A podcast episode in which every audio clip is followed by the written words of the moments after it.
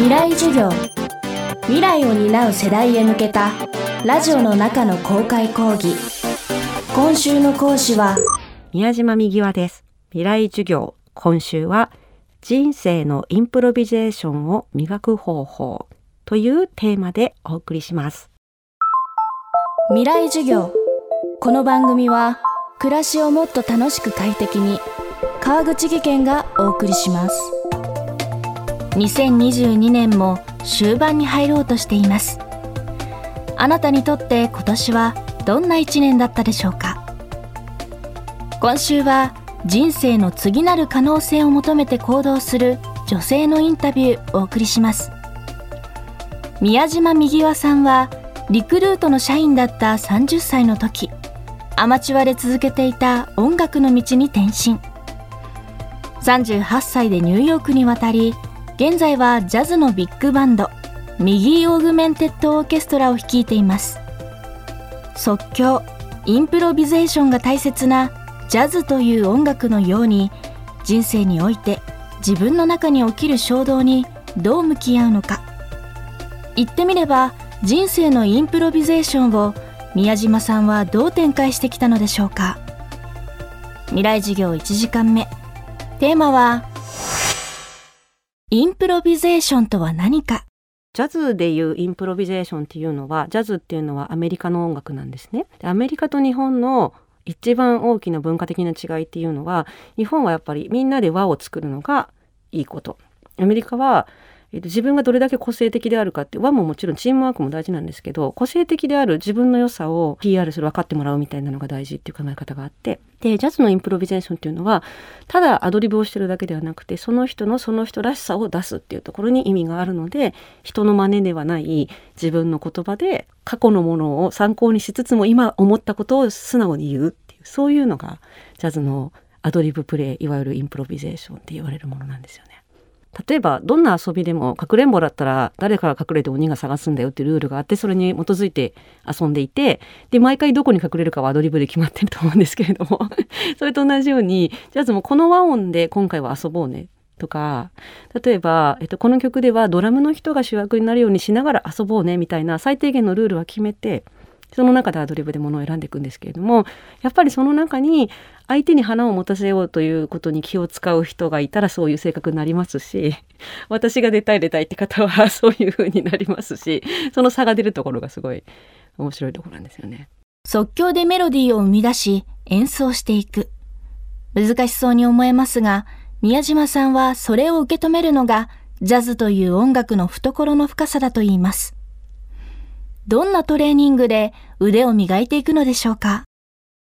あの本当にジャズで大事だっていうなことって私今の日本に必要なこといっぱいあると思うんですけど間違えてもいいよとかね間違えたら新しい音から始めればいいよとか誰かと同じようなすごいことができなくても自分らしいことができればいいんだよとかそういうのが全部そのインプロビゼーションの精神に入ってるんですよ。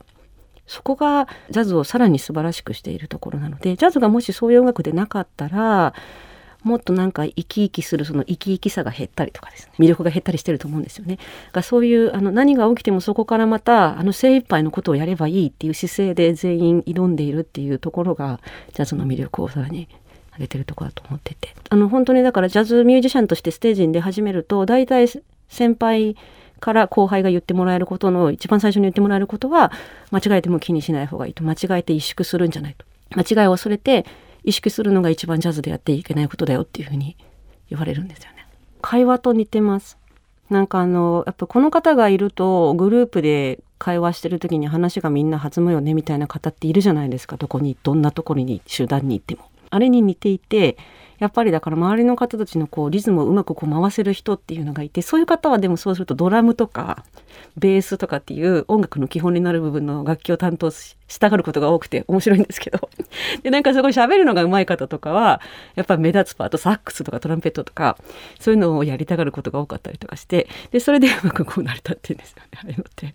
でも本当にあのボキャブラリーをとにかく増やしてどんな会話にでもついていけるようにするっていうのがインプロビゼーション上手になるためのコツなので皆さんどうやってるかっていうとジャズって本当にあのやっぱりテキストブックが少ないことで有名なんですけどテキストブック作ってもしょうがないんですよね。たくさん会話して学んでみたいなやつなので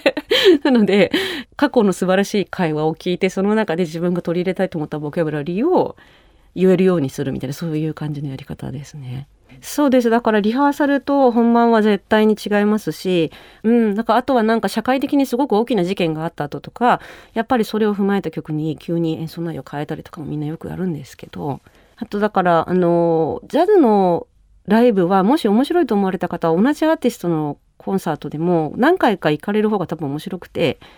違う会場だとまた違う感じになるし、その日のオーディエンスの皆さんの雰囲気によって音楽家演奏するもの変わるんですよ。すごく吸収するんです。周りがどういう環境でどういう気持ちで何を今やっていてっていうのを吸収して演奏するのが仕事なのでジャズミュージシャンって。だからなんかあの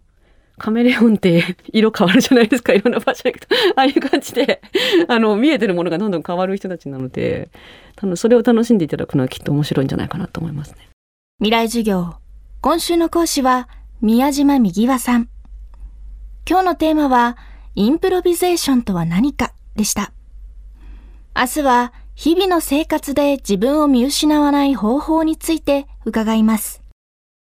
川口技研階段での転落、大きな怪我につながるので怖いですよね。足元の見分けにくい階段でも、コントラストでくっきり、白いスベラーズが登場しました。皆様の暮らしをもっと楽しく快適に。川口技研のスベラーズです未来授業この番組は暮らしをもっと楽しく快適に川口技研がお送りしました。